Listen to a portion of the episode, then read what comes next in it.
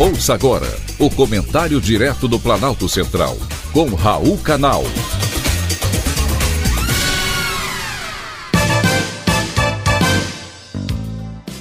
Queridos ouvintes e atentos escutantes, assuntos de hoje: BNDES volta à cena. O presidente Lula fez sua primeira viagem internacional, 23 dias após ter tomado posse. Foi para a Argentina, onde anunciou que o Brasil voltará a financiar o crescimento de países vizinhos. Na Argentina, vai construir um gasoduto com dinheiro do BNDES. Eu não sei se vocês sabem, caros ouvintes, porém as fontes de recursos do BNDES vêm do Tesouro, é dinheiro do FGTS, do FAT, Fundo de Amparo Trabalhador, do PIS/PASEP e do Fundo da Marinha Mercante. Todo esse dinheiro é do trabalhador, portanto, é seu. O Banco Nacional de Desenvolvimento Econômico e Social foi criado em 1952, portanto, há 71 anos, para financiar diversos segmentos da economia brasileira e fazer o Brasil crescer. No governo anterior, o BNDES foi criticado porque destinou 26% de seus recursos, ou seja, 18 bilhões de reais, aos produtores rurais e apenas 16%, 11,2 bilhões de reais aos empresários industriais. Porém, o dinheiro estava sendo investido e empregado no Brasil para atender os brasileiros. Ainda no governo passado, o BNDES também reabriu o programa de garantia para microempreendedores individuais, micro, médias e pequenas empresas, financiando valores que variavam de mil reais a 10 milhões de reais, destinando dessa forma 22 bilhões de reais para ajudar esse setor.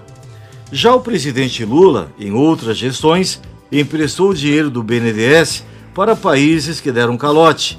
Foi o caso, por exemplo, da Venezuela, que deixou de pagar uma dívida de 3 bilhões e meio de reais do dinheiro do BNDES para a construção de um metrô. Moçambique também não quitou 641 milhões de reais para a construção do Aeroporto Internacional de Nacala, que até hoje ainda não foi inaugurado. E Cuba também deu um calote no Brasil de 1 bilhão e 200 milhões de reais para a construção do Porto de Mariel. Oficialmente, o nome desses empréstimos é Programa de Financiamento a exportação de serviços de engenharia para internacionalizar a construtoras brasileiras, como por exemplo Odebrecht, Andrade Gutierrez, Queiroz Galvão, Camargo Correia e OAS, as mesmas sim, as mesmas que tombaram na Operação Lava Jato por pagarem propinas milionárias a políticos brasileiros. Lula não apenas defendeu a volta desses financiamentos para outros países, como também já acertou empréstimo à Argentina, como se o Brasil não precisasse para obras de ampliação do metrô, aqui mesmo em Brasília, por exemplo. Com a política de empréstimo a empresários brasileiros do micro ao grande, o BNDES teve lucro líquido de 11,7 bilhões de reais em 2021.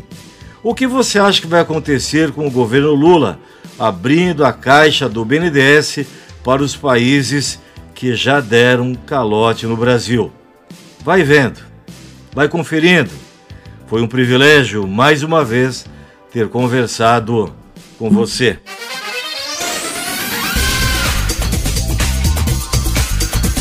Acabamos de apresentar o Comentário Direto do Planalto Central, com Raul Canal.